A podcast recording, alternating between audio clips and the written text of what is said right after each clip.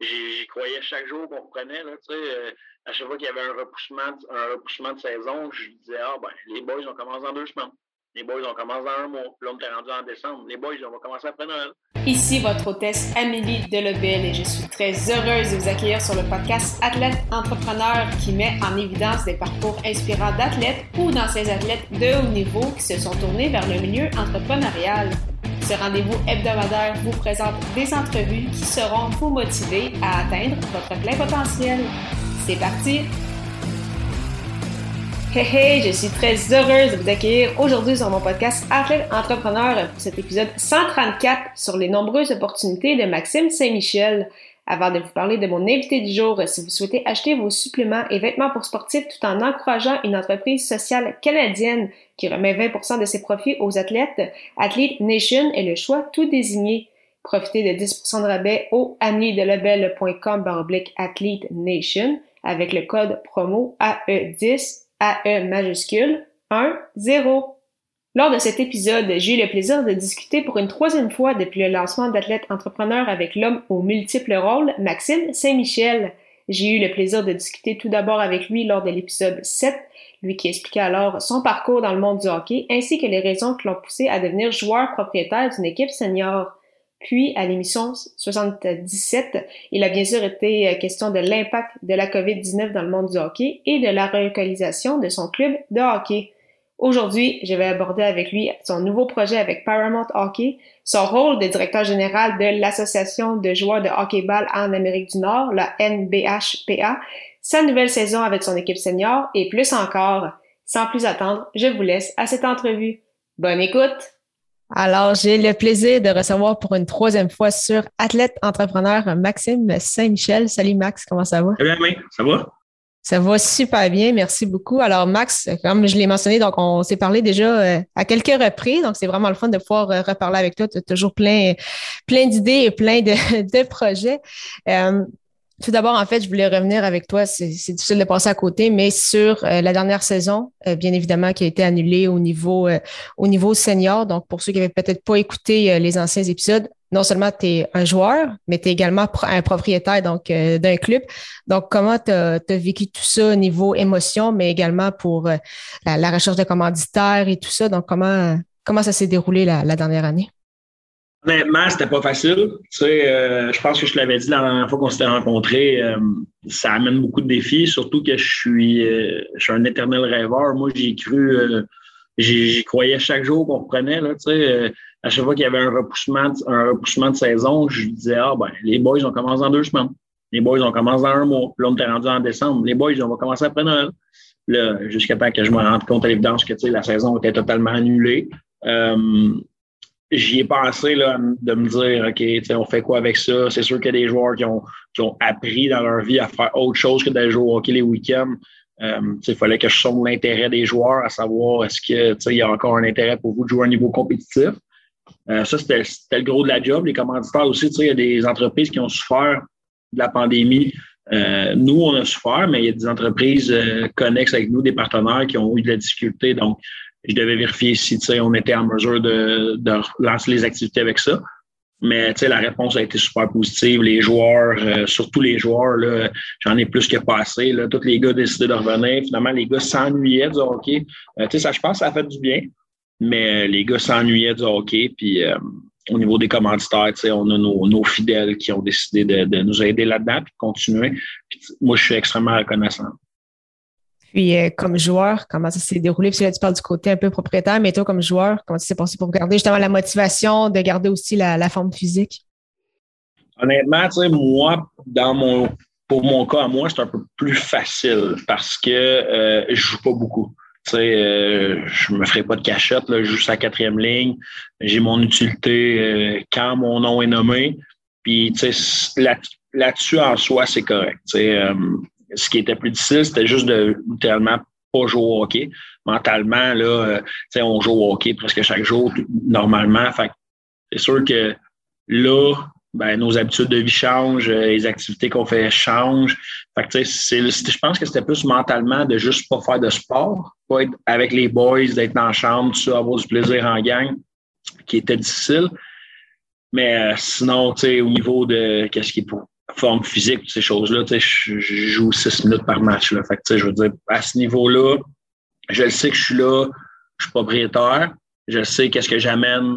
J'ai pas de lettre sur mon chandail, mais je sais qu'en tant que propriétaire dans le vestiaire, en acceptant mon rôle, ben j'amène ce que j'ai à amener. Puis euh, mon rôle, je l'accepte depuis jour 1 à 100% Fait que à ce niveau-là, c'était correct. C'est vraiment, vraiment côté euh, mentalement, là, de ne pas voir les boys à chaque semaine, de ne pas avoir nos rituels, nos activités. C'est ça qui était plus difficile, mais là, euh, on, est retourné sur la glace là, depuis deux semaines maintenant. puis ça fait ça fait du bien.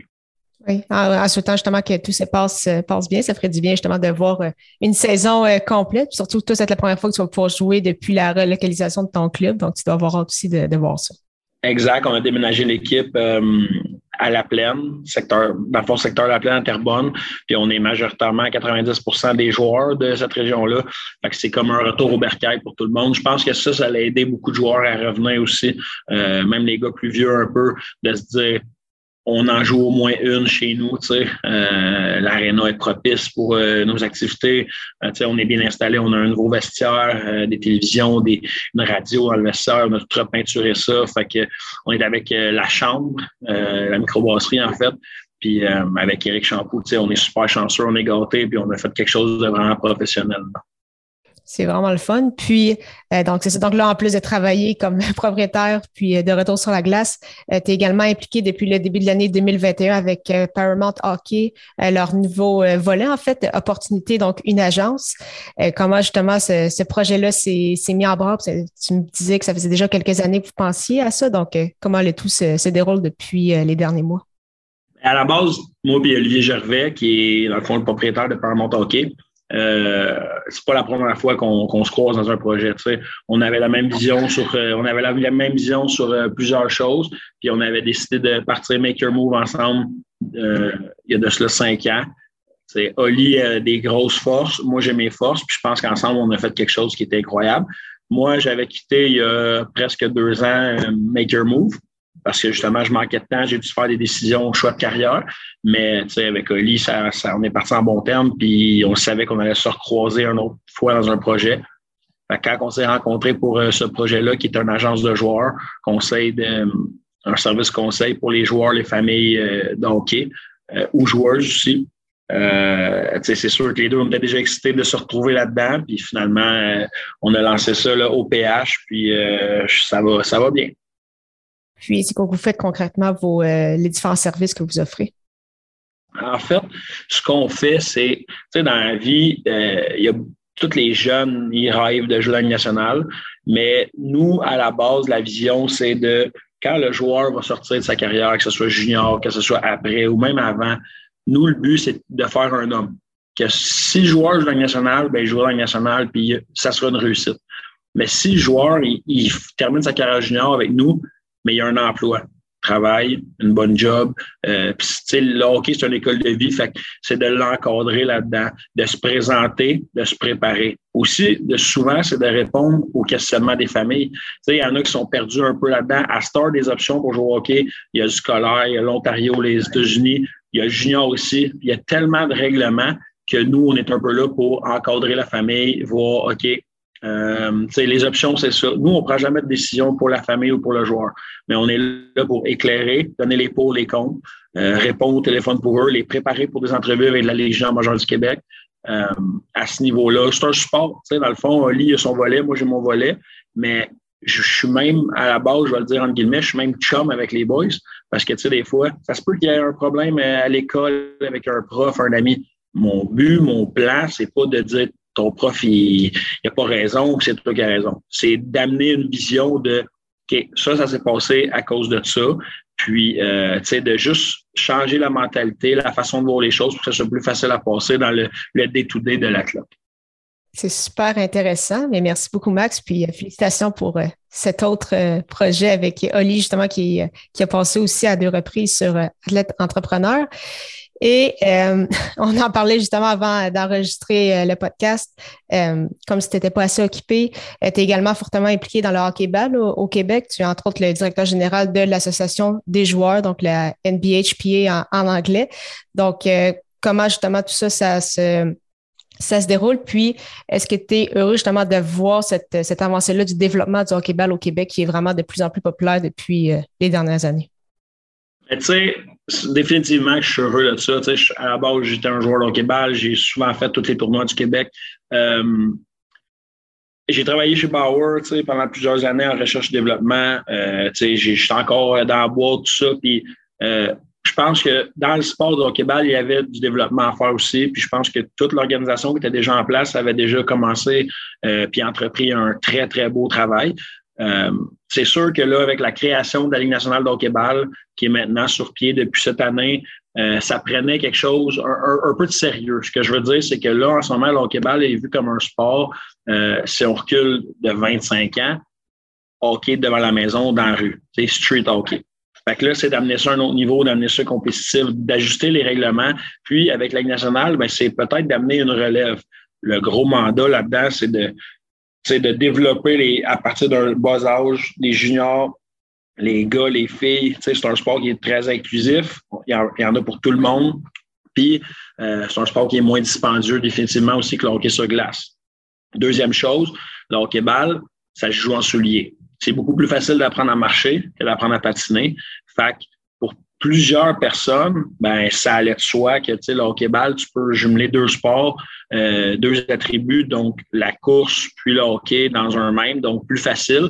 Euh, donc euh, oui, la NBHPA, c'est gigantesque. Il y a 75 000 joueurs au Québec là-dedans. Puis la NBHPA regroupe les plus gros tournois, les meilleures ligues, les plus grosses ligues au Québec. Euh, les joueurs de la Ligue nationale ont des contrats NBHPA aussi, donc euh, c'est vraiment un gros regroupement euh, qui fait que je pense que la NBHPA et le sport, le hockey-ball au Québec est en train de prendre sa place, la place qui lui revient. En effet, un très, très, un très, très beau sport. Puis tu l'as mentionné vraiment plusieurs, plusieurs avantages. C'est, facile d'y jouer, c'est vraiment le fun. Il y a de plus en plus de ligues, c'est de plus en plus gros. Puis, disons, beaucoup moins écouté que beaucoup d'autres, que beaucoup d'autres activités. Et, et pour terminer, ça serait quoi tes objectifs pour la prochaine année, tant personnellement qu'avec, par exemple, ton club de hockey? Personnellement, j'ai déjà entamé ça. Tu sais, la pandémie m'a permis de, de me recentrer peut-être un petit peu sur euh, ce que je veux faire, ce que je veux pas faire. Puis je pense que, tu sais, là, j'ai 29 ans, puis je m'en vais vraiment, euh, j'arrive à un temps de ma vie où est-ce que je dois prendre des décisions. Euh, c'est quoi la vie que je veux, euh, qu'est-ce que j'aime, qu'est-ce que j'aime pas? Je pense que j'ai touché à beaucoup de choses depuis, puis ça me permet vraiment de, de prendre des décisions pour moi. c'est pour ma famille, j'ai mon petit garçon aussi là-dedans, qui, qui me suit puis qui, aime bien le hockey. On a vraiment du plaisir avec tout ça. Au niveau personnel, euh, que ce soit professionnel ou ben vraiment pour moi, euh, ça serait vraiment juste de mettre un équilibre dans tout ça, de, bien replacer ça, puis d'avoir un beau day-to-day. On rêve tous d'avoir euh, un emploi du temps qu'on qu'on aime. C'est pas tout le monde qui a la chance de travailler dans quelque chose qu'il aime. Puis moi, j'ai la chance de l'avoir. Donc, c'est sûr que de juste mettre un équilibre, d'être stable là-dedans, ça, c'est de un. Puis au niveau de l'équipe de hockey, tu sais, je te le cacherai pas, ça va faire cliché. Tous les propriétaires de toutes les équipes dans le monde vont dire ça. Ben, c'est de gagner la coupe. Ben, moi, je l'ai gagné la première année que j'ai eu mon équipe. Je l'ai eu, je suis un 1. La deuxième année, on le sait pas. La COVID est arrivée. On menait 2-0 en demi-finale. Euh, on le sait pas. Je m'avance pas, on le sait pas. Il n'y a pas eu de saison l'année suivante, qui était l'année dernière. Donc, en théorie, trois ans plus tard, on est encore champion défendant. Fait que euh, moi, j'ai un titre. On a un titre, l'organisation du HC, la Chambre, on a un, titre à défendre. Il nous appartient encore. Puis ça sera aux autres de venir nous l'enlever. Fait que c'est sûr que ça fait un peu. Euh, on va être vraiment un excès de confiance, je peux dire, mais je pense que dans le hockey, si tu n'as pas de confiance, euh, tu vas aller nulle part.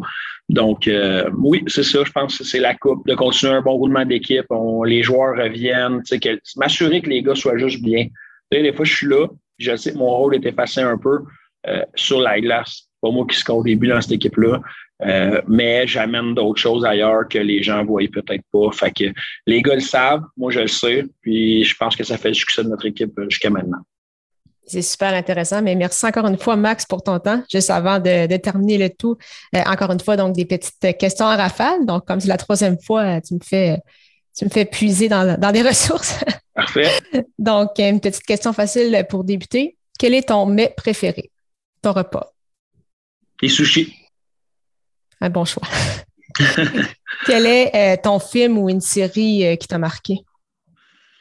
Pas un grand, grand, grand amateur de, cinéma, mais je vais dire, euh, je ne serai pas très original, mais moi, District 31, là, euh, je peux pas me coucher le soir si je l'ai pas écouté. Là. Je peux croiser un policier dans la rue, puis je vais l'appeler commandant Chiasson, puis sergent Pouliot. un fan de District 31. Puis, quel, quel, est en fait ton meilleur, soit conseil, soit outil ou ressource pour justement bien gérer ton temps? je pense que la première chose à faire, c'est de prendre du temps pour soi. si tu t'oublies dans tes projets, si tu prends pas du temps pour toi, te recentrer, te reposer, t'amuser, parce que je pense que c'est important. Euh, je pense que c'est là que les épuisements peuvent venir. Pense que de trop en faire, c'est comme d'en faire pas assez. Euh, je l'ai vu de mon côté, là, euh, pendant la pandémie, je, me suis remis en question parce que c'est vrai que j'étais all over the place. Il y a des décisions qui viendront, mais je pense que c'est vraiment de prendre du temps pour soi parce que d'avoir un esprit tranquille, d'avoir un esprit qui est léger, euh, tu es beaucoup plus productif après euh, pour faire ton day-to-day. Si vraiment tu fais juste te lancer dans tout, comme j'ai fait par le passé, euh, puis tu sais, je suis encore dans beaucoup de choses, mais je pense que c'est là que un affaire va aller sur un autre, va engager sur une autre chose, puis c'est là qu'on peut avoir des peut-être des petites difficultés dans le parcours d'athlète entrepreneur. super mot de la fin, mais merci encore une fois, Max, puis la meilleure des chances pour, pour la suite. Merci, Aimé. On se revoit peut-être bientôt pour une quatrième. Merci beaucoup encore une fois à Maxime Saint-Michel pour son temps et en souhaitant que vous ayez apprécié ce 134e épisode officiel d'Athlète Entrepreneur. Si vous avez déjà un podcast ou vous souhaitez en lancer un, je vous recommande l'hébergeur Blueberry que j'utilise également. Pour obtenir un mois d'essai gratuit sur cette plateforme, simplement aller au amidelabel.com baroblique Blueberry, B-L-U-B-R-R-Y. Je vous donne rendez-vous la semaine prochaine pour une toute nouvelle entrevue. Ne manquez pas ça!